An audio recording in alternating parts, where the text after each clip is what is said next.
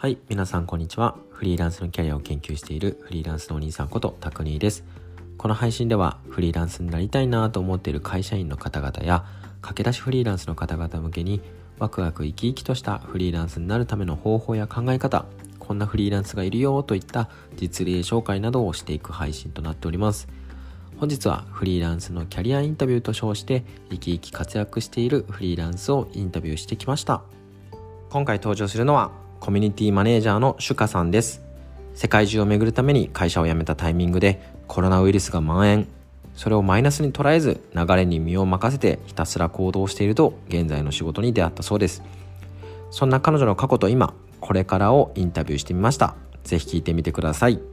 はい、早速なんですが、本日のゲストはコミュニティマネージャーのシュカさんです。よろしくお願いします。よろしくお願いします。はい、じゃあシュカさん、早速なんですが、自己紹介をお願いします。はい、えっ、と畑山主香と申します。えー、主香というのが本名なので、まあ皆さんからは主香と呼ばれてあります。で、大阪生まれの大阪育ちで、えっ、と今はちょっと1年半前ぐらいに沖縄に移住して沖縄に住んでいますが、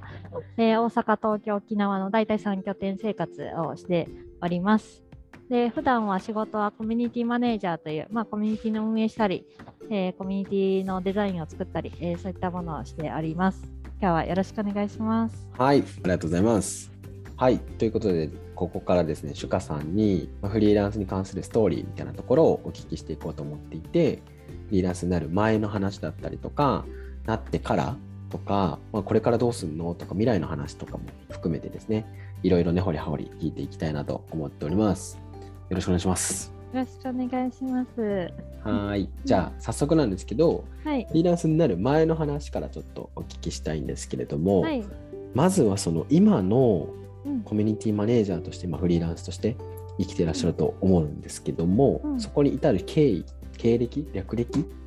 あ新卒ぐらいのところからかな教えていただけると嬉しいです。私は新卒でフィットネスクラブにの仕事の会社に入りまして、まあ、うんそこで正社員としてインストラクターやトレーナーやあとは人材育成とか、えー新規事業の新規店舗の立ち上げとかそういったことをしておりました大体うん6年7年ぐらい働いていて、まあ、そこからちょっと退職をしてでフリーランスになったっていう感じですね。うんうんうん。フリーランスになってからは今もう何年ぐらいですか？まあ、でちょうど1年ぐらい。あちょうど1年ぐらい。はい、1年3ヶ月ぐらいですね。うんうん。うん最初からコミュニティマネージャーみたいな感じですか？あ一番最初は動画編集をやっていて、まあ、数ヶ月だけなんですけど、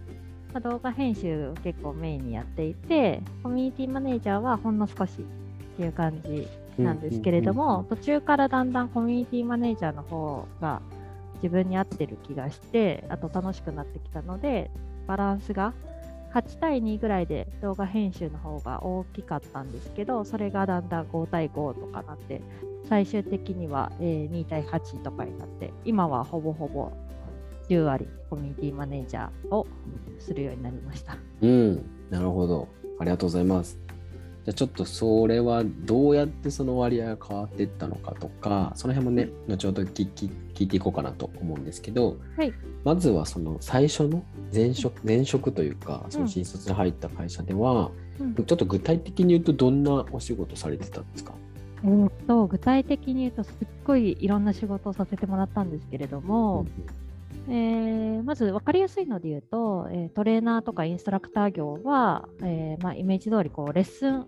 ィットネスクラブの、えーレッスンを持つ、まあ、先生みたいに言われるものをやったりとか、パーソナルトレーナーとしてお客様に、まあ、トレーニング指導をこうマンツーマンで、えーやったりとかしている仕事が、まあ、3割ぐらい。うんうんで、7割ぐらいは、えーとそのトレーナーとかを育てる方とか、接客を、接客業なので、まあ、接客のこうやり方をこう後輩とか、えースタッフさんとかに教えるっていう仕事が、まあ、5割ぐらい。うんで、あとは、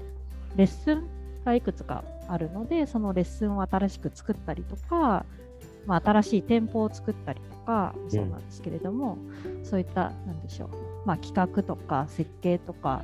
えーそういったものもやってました。まあ、結構いろいろマネジメント系もやったし企画イベント企画とか、えーレッスンの設計とか、えーそういったのもやっておりました。うーんじゃあ結構いろいろただこうフィットネスのトレーナーだけじゃなくてねおっしゃってたように企画やら何やらとか結構幅広くやられてたんですね。そうかなり幅広くやらせてもらってましたね。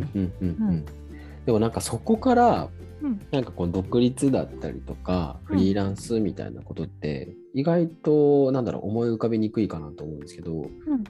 なんでそのどこのタイミングでフリーランスになろうかとか独立しようかみたいな思い始めたんですか？はい、えっと、それはですね、あの、初めからフリーランスになろうと思っていたわけではなく、うん。のその前に、まあ私、ちょっともうちょっと世界をもっと見たいっていう思いがあって、退職しようと。思って退職届を出したら、まあうんうん。コロナになってしまって、あの海外に行けないみたいなことになってしまったんですね。うんまあ、ただ退職届は出してしまったし、そのもう戻る気も私自身はなかったので、まあ、とりあえず退職して、ニートになって、ちょっとニートを楽しみながら、まあ、今後、まあ逆に何でもできるから、まあ、その期間でちょっと考えようかなみたいな感じで、何も職も決まらず退職をして、ニートになりました。で、うんその時になんかコミュニティマネージャー養成講座っていう講座があったので、なんかあの主歌多分合ってるからやってみなよみたいなことを言われ、で、あなんか楽しそうだなって思って、養成講座に入ったら、ちょっとあのハマってしまい、で、と同時に、まあ、なんか働き方とか考えていた時に、そのやっぱいろんな価値観を知りたいっていうのが私の中で結構大きくあるので、そのまあ、個人事業主、フリーランスってどういう働き方なんだろうとか、どういう生き方なんだろうって知りたいがためうに、んまあ、自分もじゃあ一回やってみようかなみたいな、まあ、感じの軽い、結構軽い気持ちで始めました。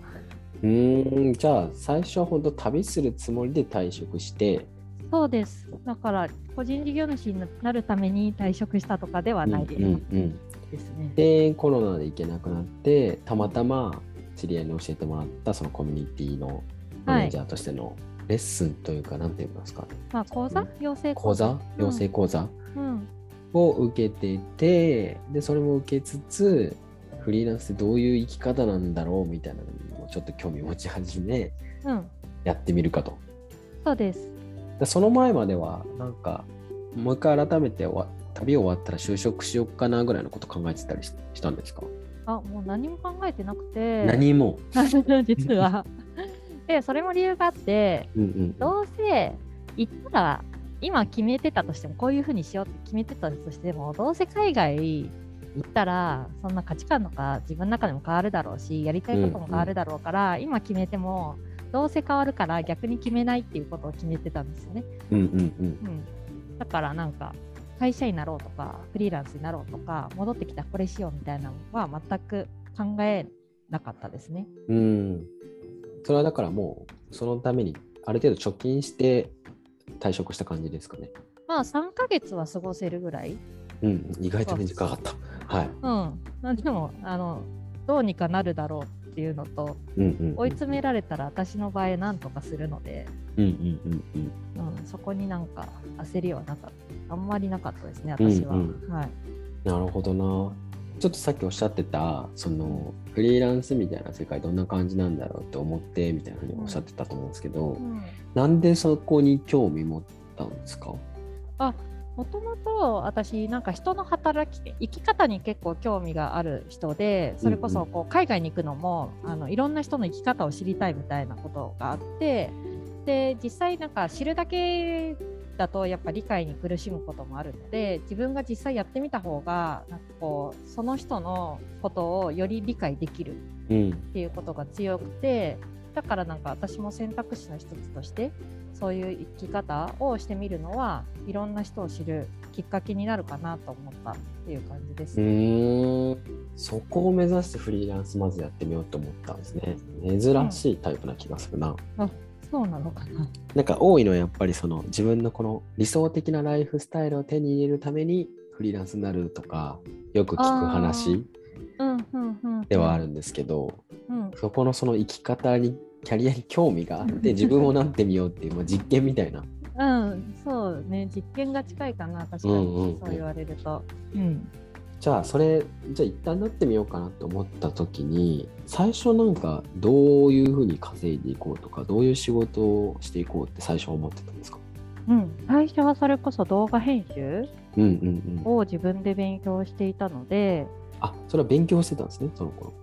そう、ちょうど辞めようかなとか思った、仕事を辞めようって思った時に、まあ、辞める予定の時にもう軽く勉強し始めていて、うんうんうん。でそれは仕事っていうよりなんかそれこそ世界一周行くためのなんか時のこう動画撮れて編集できたらより楽しそうだなっていう興味本位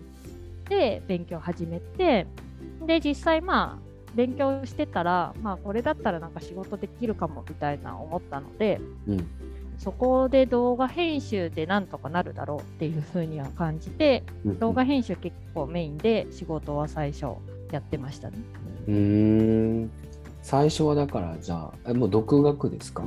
独学完全。どうやって独学でやってたんですか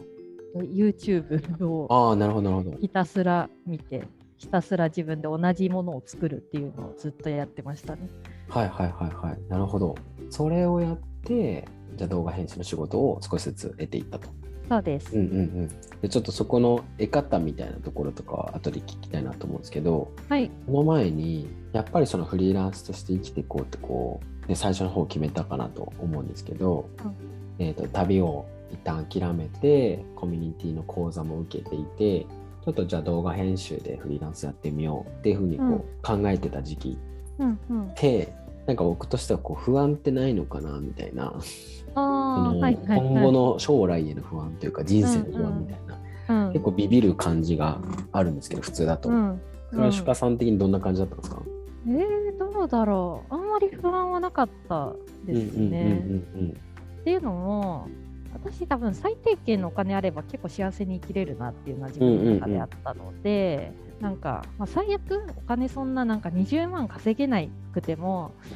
まあ別に5万あればなんか海外だったら生きていけるとかあるじゃないですか。うんうんうん。だからまあ別にそこなんとかなるでしょうっていうのを思っ強く結構思っていたのと、あとなんかやばかったら自分が絶対行動するから、うん追い詰められたら絶対私が行動したらなん仕事なんて選ばなければ何何個でもあるのでまあね、うんそうですよね。そう別にそこになんか、ね死なないしっていう、うんうんうん、日本にいれば死なないでしょみたいなが結構あったのでうん。うん。あんまりそこに対しては不安はなかったですね。うん、なるほど、なるほど、うんありがとうございます。じゃあ、そんな感じで動画編集でやると決めて、なんかもうフリーランスとしての道を歩き始めたと思うんですけど、うん最初どうやってお仕事って見つけたんですか、シュカさんの場合。それがですね私の場合もマジでう運が良くてうんうん。すごいあのなんでしょう再現性ないかもしれないんですけど結構あのなんか動画編集やってるとか周りに結構言っているとえじゃあこれやってよみたいな話が舞い込んできて、うん。大体もうそこから仕事がこう継続的にもらえるようになったっていうのが多多い多いっていうかうん。もうそれしかないので、なんかあんまりククラウドサービスとかは使ったこと実はなくて。うんうんうんなんか花なんか今動画編集やっててとかなそういうのをこう出会った人とかに毎回言っていればそれがなんか仕事になってるみたいなうん。うんうんうん。感じ、たまたまえ実は今探してたんですみたいなたまたまうんうんうんうん。沖縄であったっていう感じですね。はいはいはい。はい、でもそれ再現性ないかもっておっしゃってましたけど、やっぱりみんな絶対それやってる気がしますわ。ああそうなんですね。やっぱり何何で生きていくって決めたとか、うん何をやってるって今言えるものとかを、うん。ちゃんと会う人会う人にしつこ,、しつこくてもいいから言ってみるみたいな、うこれやってますとか、ん。こうなる予定ですすとか。うんうん、言うことってやっぱ大事ですよ、うんうん。うん、私もうそれしかやってないので逆に、うんうんうん。うん。で最初はそんな感じだったんですね。そうです。で最初はそこからでもまだしばらく動画だけの時期がどれぐらいあったんですか？動画だけ。うーん動画だけだと3ヶ月ぐらいかな。ああ最初それぐらいだったんだ。でそっから次がコミュニティのお仕事？そうです。コミュニティマネージャーの仕事が、うんうん。まあ、単発みたいななんか2ヶ月間だけとかが何個かあったのでうんうんうん。それこそでも稼働時間は本当すごい少ない。それはちなみになんか自分で見つけて応募みたいな感じだったのか？いやそれは今も働いてるあの旅っぽからなんか単発でここのなんかコミュニティのマネージャーをしてほしいみたいな言ってくれて、それにあのさせてもらってたっていう感じですね、単うん発で。なるほど、あ確かにそもそもあれですよね。そのコミュニティの養成講座が主催してたのが旅っぽうんそうそうそうそう、主で催が旅そのっぽで卒業生で,、うん、そでそこに仕事がちょこちょこっと来た感じ、そうです、そうです。うんうん。私をニートって分かってたんで。えじゃあそっからねコミュニティに徐々にこう増え増えていったじゃないですか、いはい。それはもともとその増やそうって思ってたんですか？どっかのタイミングで、いや、ここは正直あんまり考えてなくて、うんてか私本当になんかそう言われると私本当に考えてなかったなって思うんだけど、うんうん。もう流れに身を任せすぎてうん本当恥ずかしいぐらいなんですけど、もう本当に何も考えてなくてあの増やそうかなとかそういう計算とかわかんないんですよねフリーランスだから。なんか何が自分に合ってるかわかんないし、なんかえ正直仕事もねどれぐらいしたらどれぐらいの稼ぎになるかとか全く分かんなかったので、本当になんかひたすらもらった仕事をなんか割に今考えたら全然合わなかったって思うこともいっぱいあるけれどもそれをただがむしゃらにやってたら気づいたらなんか増えてってうん。この割の仕事が。で気づいたら動画やってる時間ないなとかもったいないなって思って動画をちょっと減らしていったみたいうんうんうんうん。な感じですね。なるほどな。でもなんか多くの人がこうやりたいこととかこれだみたいなのを見つけなきゃスタートできないみたいなうんうんうんうん。感覚持ってるかもしれないけど、うんうなんかもうとりあえず始めちゃった感じですよね。あ私の場合もう完全何も考えずにとりあえずやってみてるって感じですね、毎回、うーん。でもはい、フリーランスに関しては、うん、うん、動画もね別にこの動画で稼ぐためというよりはそうそうそう。旅行でね Vlog なのか何なのか撮れたらいいなとか編集できたらいいなぐらい。そう。もうそれぐらい。はあ。コミュニティ養成講座ちょっと戻っちゃうんですけどコミュニティ養成講座はなんで興味持ったんですか、いやななんでと言われると難しいんですが それこそ主婦合ってると思うから入ってみないって言われて。うんうん私人がまあ好きなので結構、うんうんなんかあ人に直接関わる仕事でこうコミあ、まあ、そもそもコミュニティマネージャーって何っていうところからだったんですが、あこういう仕事があるんだみたいな。で人とのつながりを持ってて、うん。で人とのなんかこう、ね、誰かと一緒にやることで頑張れる人を増やせるみたいなそういったものって結構素敵なんじゃないかみたいなところで、まあ、楽しそうだなみたいな。うんうんだってその頃は別にねコミュニティマネージャーとして仕事をしていこう未来みたいなことを考えてたわけじゃないですもんね。全くえコミマネって何？っていう それすごいな。そんなんあるんやみたいな。うんうん。でもおっしゃってたように目の前のことをねしっかり頑張ってやっててらうんコミュニティマネージャーの面白さに気づいていき、ん。でやっぱちょっと動画の時間よりこっちに時間使おうみたいにな。ってって、うん。結果的に今コミマネの時間が10割になってるみたいな。そうですそうです。うん、これもまた一つの生き方働き方で。うまくまとめていただいてありがとうす。ごく参考になる気がする。いや本当こう振り返ると私って本当に何も考えてなかったんだな。でもそんな生き方もあるってことですよね。別にね。うん、なんかそうこう結構ねなんか決めてからじゃないと動けないみたいな。うん。で決めてからじゃないと動いたらダメみたいな思ってる人もなんかいるなって最近すごい思うんですけどなんか私は動いたから決めれるっていうのすごいあると思っていてうん。なんでそうまあ人によってそれぞれだと思うけれどもなんか決めないと動けないっていう人はもう動いちゃえば決まると思うからなんかとりあえずなんかやってみたらいいんじゃないかなっていうふうにはうん。私は思います。うんうんうんうんうん。うん。いいですねもう最後のメッセージっぽいこと言っちゃってましたけどいやちょっと質問に戻るとうんまあなんか結果的にフリーランスになりもう早1年ぐらいってお話だと思うんですけどうんじゃあそのフリーランスという生き方を選んでみて、まあ、振り返ってみてよかったなって思うこととかあるかなと思っていて強いて言うなら何でしょう？鹿さん。うん、やっぱり強いて言うなら、私個人を評価してくれるっていうのはすごいいいですね。ほうほうほうなるほど。そその会社員の時は、やっぱ私がどんだけ頑張っても、その私の評価っていうより、やっぱ会社の評価になってしまうので、うんうんうん。なんか私だけが何かできるようになるというのもないし、なんか私ができなかったからといって、なんか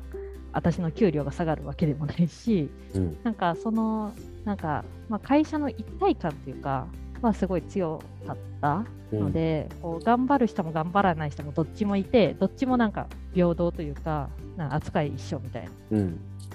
で、なんかそれに対して結構不満というか、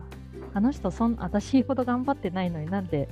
一緒の給料なんだろうとか、うん。なんかそういうのが結構あったんですけど、なんかフリーランスになると、まあ良くも悪くも、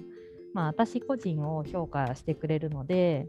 なんかいいところはもちろん、あの、そういう成果として、なんか褒褒めてくれたりとか見てくれますし、その悪いところだったら、なんか自分がちゃんと反省しないと次に活かせないみたいなところがあるので、なんかその自分主体で全て物事が決まるっていうのは、とてもフリーランスになっていいなって思うところですね。うんうんうんそれはもう特に前の会社と比べてっていうのが大きそうですね。うん、前の会社と比べて、まあ、大きいですね。そうですね。確かにトレーナーとして例えばねなんかこうレッスンやってみていいレッスンだったわこの会社のレッスンいいわってなったりとかっていうのもうん、そうですね。あるのかな。なんか、そう、まあ、それもあるし、なんか、その、それ、なんか、あ、シュカさんのレッスンめっちゃ好きみたいになっても、なんか、どれだけあの人を増やした、あのレッスンのね、人数が、えーすごい多くなったとしても、そこに対しての評価は特に変わんないので、うん。ん。まあ、すごいねとは言われるけど、それで終了みたいな。うんうんうん、別に何か形に残るとか、うんうんうん。なんかそういうものはないので、そうなんですね。そう、まあ、社員だから、まあ、なんか、人数集める人も集めない人も同じみたいな感じの、私の会社はね、そういう評価うんうんうんうん。体制だったので、どれだけいい、質高いレッスンしても、質高いそうトレーナーとして教えて、継続率とか上がったとしても、そこに対してなんか給料が上がるとか、体制が良くなるとかはないんで、ただ忙しくなるだけみたいなことなので、それはちょっと、まあ、会社員の嫌なところで、フリーランスの良さかなと思いますね。うんうんうんうん。なるほどなるほど。じゃあそうしたら逆になんですけど、まあ、逆にフリーランスになってみてこのうん1年間で、まあ、もちろん大変だったこととかもあったりとか、まあ大変今現時点大変なこととか不安なこととかあるんじゃないかなと思うんですけどうんそこちょっと赤裸々に教えてもらっていいですか？そうですね。確定申告大変だったっ確定申告ね。ていうのと、はい。あと、やっぱ休日がないので、一生仕事してる時がすごい多いああなるほどなるほど。うんうんうん。っていうのはありますね。まあ、最近やっと慣れてきてあの自分でコントロールしてあのこの日も休みにするって決めてあのできるようになってきたんですけど最初の頃はもう本当に仕事も慣れてないし、うんそんな早くできるわけでもないのでもう本当に朝から晩までずっとご飯以外はずっと仕事してたっていううんうん感じですね。それはなんか会社員だったらね、なんか残業しすぎだからちょっと帰ろうとか、なんか他の人に、空いてる人にこれお願いしようとか、なんかできるかもしれないけど、それは全部自分でやらないといけなかったから、うんうんうんここはすごい大変だったし、今もまあ一つの課題ではありますね。うんうんうん、確かにでも職種によったりもするでしょうね。なんかその休む日をこう自由に決められないものもあったりも多分フリーランスだからといってあったりしますよね、おそらく。確かにそれはあるかも。私もね、あのどういう仕事が他になんか、まあ、あんまりやってないのでわかんないですけど、コミュニティマネージャーはずっと Slack 動くので、うんそれこそ、ね、夜とかの方が動くみたいなことが非常にあるので、夜とか土日とか。なんで、そういう時はすごい自分が休めないというか、やっぱ気になって見ちゃうっていうのあります。うん、確かうんに確かに、はいなるほどありがとうございますでちょっとそれはねお仕事編でもちょっとそこ触れて後でお聞きしたいなとは思うんですけどはい。ちょっとここ質問先進めさせてもらって、うんじゃあ結局今の話をちょっと最後にお聞きしようかなと思ってるんですけど、はい。今コミュニティマネージャーのとかコミュニティのお仕事がまあ10割っていうふうにおっしゃってたんですけど、はい。具体的に言うと、コミュニティ系でどんなお仕事をされているんでしょうか？言える範囲で大丈夫です。お話しするのがすごい難しいんですけど、はい 具体的な仕事内容としては一番大きく占めてるのが旅ポでの仕事。で、そのポーロという、まあ、旅好きの人が、えー、とその旅の経験を生かして自分と世界世の中をいかに豊かにするかみたいな、まあ、スクールみたいなオンラインスクールコミュニティみたいなのがあるんですけれども、まあ、それのワークワークショップをやるんですけどワークショップの設計だったりとかはい。あとコミュニティの、えーマネージャーというよりコミュニティのデザインどういうチーム編成にしたらいいのかとかどういうプログラムがあったらいいのかとかを結構考えているっていうのがまず結構大きなところです。うん。あとは、えー他に、まあ、4つほどコミュニティを持たせていただいてるんですけれども、まあ、そこの、えーイベントコミュニティ内のイベント運営であったりとか、えーコミュニティ内で、えー施策を何か作ったりとか、まあ、それこそコミュニケーションを取ったりとか、えーこの人とこの人つなげたら面白くなりそうみたいなつなげたりとか、そういったことをやっています。うんうんうんうん。なるほど。ありがとうございます。で、さっきそのね、お仕事で、まあお休みできないこともあるし、みたいな感じだったんですけど、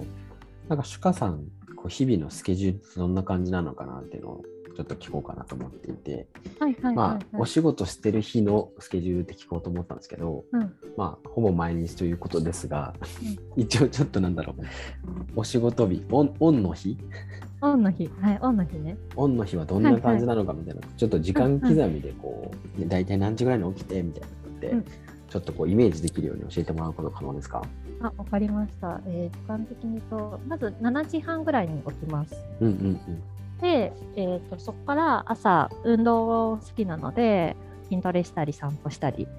をさ約30分ぐらいして、うんうん。で、そこから朝ごはん食べたり、うん買い物行ったりして、あとダラダラしてる、朝は。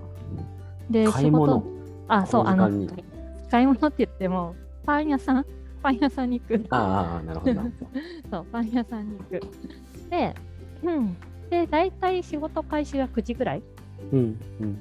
で、旅っぽのあれ、えー仕事が結構決まってるので、10時から開始なんですけれども、まあ、それまでに、えー今日のタスクを整理したりとか、うんえーまあ、大きい仕事を洗い出したりとかをうん結構しています。でで、まあ、ランチ食べて、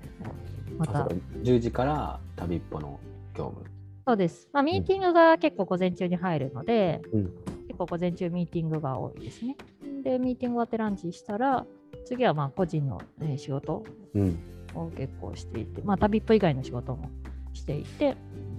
で、まあ、夕方5時ぐらいまで仕事をし、うん。そこからそれこそご飯の用意したりとか、あの夕日綺麗だったら夕日見に行ったりして、うんうん。で、また夜イベントがある時が多いので、まあ、イベント準備して、イベントして、で、イベント終わったら10時半とか、うんうんうんうんで、そこからお風呂入って、携帯触ったりして、12時半ぐらいに寝るっていう感じです。うんうんでも大体あれですよね、8時とか9時ぐらいからイベントとかが多いんですかね。そう、だいたい8時、もしくは9時から。うんうんうん。じゃあそれまでに夕飯を終えて、そうです、そうですプ。ラス準備もしてとか準備もして8時とか9時を迎えるって感じですね。そうです。うんうんうんうん。なんとなくイメージつきました？お休みみたいな、さっきね、設け始めてるっておっしゃってうんました。うんうんうん。お休みとかはうんある、実際あるんですか？最近は作ってます。週に1回ぐらいは。それはもう丸一日触れないみたいな。あーでも、うん、触れない日はないかな。それで言うと。なんか、でもパソコン開けずに、なんか携帯で、こう、 Slack のこう返信をしたりとか、ぐらいかな、でも言って、うんうんうんお休みの日は、うん。パソコンはできるだけ開けないようにして。あとはまあリフレッシュに普通に出かけたりとかですか、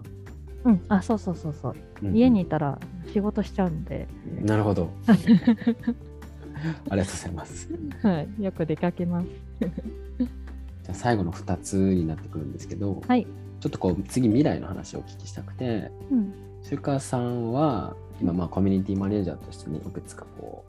う持ってお仕事されてると思うんですけど今後どうしたいって何か考えあったりしますかみたいな質問ではいはい。今までねそういう考えなく、うんうん。ね目の前のことを今に至る主家さんなんですけど今後は何かあったりしますか？今後はですね、えー、とまず一つは、うん。えーとまあ、コミュニティには関わっていきたいのとプラス今までこう自分のこう感覚的にやっていたものが結構多くてなんかこうしたらこうなるんじゃないかみたいなでもそこに理論やあの研究結果みたいなのは紐づいてなかったんだけれども、うん。今後は結構理論的に仮説を立てれる感じ。こういう研究結果があるからこういうふうに動かしたらコミュニティはこうなるみたいな、えーことを、えーよりこう実践的にやっていきたいなっていうのがまず一つ。うんうんうん。でこれは、えー近い将来ではなくて遠い将来にはなるんですけれども、えー人事の仕事をやってみたいなと思っていて。うんそれはフリーランスとしてなのか、会社員としてなのかそこはちょっとわからないんですけれども、まあ、どういう人を採用したら、えーこの会社が良くなるのかとか、えーどういうチーム編成部署編成にしたらとか、えーどういう制度があれば、え会社っていうのは、えそれぞれが幸せにあの働けるのかみたいなところのやっぱ設計は、まあ、何歳かわかんないですけど今のところいつかやってみたいうんなうん。とは思っています。うんうーん。それはだからもうコミュニティやってて芽生えた感情ですよねおそらく。そうですね。もともと人事の仕事はちょっと興味は会社員時代からあって、うん。ただ新卒採用より中途採用やりたいっていうのを言っていて、うんうん。まあ、それが確かにコミュニティを学んだからこそかなり強くなったっていうか、うん。具体的になったっていうのがあります。ね興味だけじゃなくて実際どう動かしていこうかみたいなのを考えられるようになってきたので、うん。うんそこをもうちょっと会社というくくりでやってみるとより働く人が楽しく働ける制度作りみたいなのをできたらいいなとうん思いますね。うん、いいですね。プラス直近でそのさっきおっしゃってたのはコミュニティを、まあ、なんだろうコミュニティをこう科学していきたいなって感じなんですかね。感あ覚では。いいですね。素晴らしい。え？それそれいい。その言葉。そう感じました。素晴らしい。それ使わせてもらいます。多分ね理論立ててこうしたらこうなんじゃないかっていううん。実験して結果見てみてみたいな分析してとかっていうのをやっていきたいのかなと思って。そう。で今まではそれも結構やっていたんだけれども、うんうんうん。でもそれはその自分がこうしたらこう良くなるんじゃないかみたいな感覚でやっていてでうん。分析して、うまくいったうまくいかなかったみたいだったのをなんか今からはこういう研究結果が実際あるとかあこういうなんか、えー心理的なあ科学があるみたいな心理学があるからじゃあこういうふうにアプローチするといいんじゃないかみたいなその実際もある研究結果を自分に取り入れてそれをこうコミュニティをより良くするためにあの使っていきたいなみうたいな。んなるほど。はいありがとうございます。ちょっとその辺もう少し深掘り後で話したいので、一旦終わったらお話しますね。はい、ありがとうございます。じゃあ、最後になるんですけれども、はい、えっ、と、もやもやしてる会社員の方々だったりとか、ちょっともやもやしてるフリーランスの方々が、これを聞いてくださったりとか、読んでくださる可能性が高いなと思ってるんですけど、そんな方に向けて、シュカさんからもメッセージをいただきたいんですが、いかがでしょう？そうですね。もやもやしますよね。してる方すごい私の周りでも多いけど、うん、なんか私なんかがね、言えることはそんな少ないですが、なんかやっぱもやもやって一番動いてない時にもやもやすると思っていて、う。うん。なんか行動しないと、こう、もやもやって、考えてもやもや決める、あの、なくなったことって私経験上ないんですよね。うん。何かしら動いたことでこうそれがなんかいい結果なのか悪い結果なのか置いといてこうすっきりはするんですよね。なんでなんかこうモヤモヤしてる方はなんか、まあ、さっきも言ったんですけれどもやっぱりもうとりあえず行動しちゃえばあのいいと思います。それがなんか0100っていうこうなんか右か左かみたいな問題ではなくてなんかグラデーションのようにでもいいと思うんですよ。うん。なんかやめるやるどっちかとかではなくなんか少しやってみるとか少しやめてみるみたいなそんななんかちょっとした行動でもこうグラデーションのようにだんだんだんだん赤になりたいなって思っている青がいたらちょっとずつちょっとずつねなんか赤に近づいていくと思うので、うん、なんかそういう感じでなんかとりあえず行動を少しずつでもいいのでやるとなんか私みたいに何か 気づいたらこうなってたみたいなが生まれるんじゃないかなっていうふうに思います。ありがとうございます。はい、ありがとうございます。はい、ということでですね、いろいろメッセージもいただきましたし、たくさん質問してですね、深掘らせていただいたんですが、こんな感じでですね、シュッカさんのストーリーについて今日はお聞きしてみました。ということで本日のゲストはですね、コミュニティマネージャーのシュッカさんでした。ありがとうございました。ありがとうございました。イエイはい、いかがだったでしょうか？以上、コミュニティマネージャーのシュカさんの生き方、働き方のストーリーでした。少しでも参考になると嬉しいです。聞いてくださりありがとうございました。それでは皆さんもワクワクしたと色な一日を過ごせますように。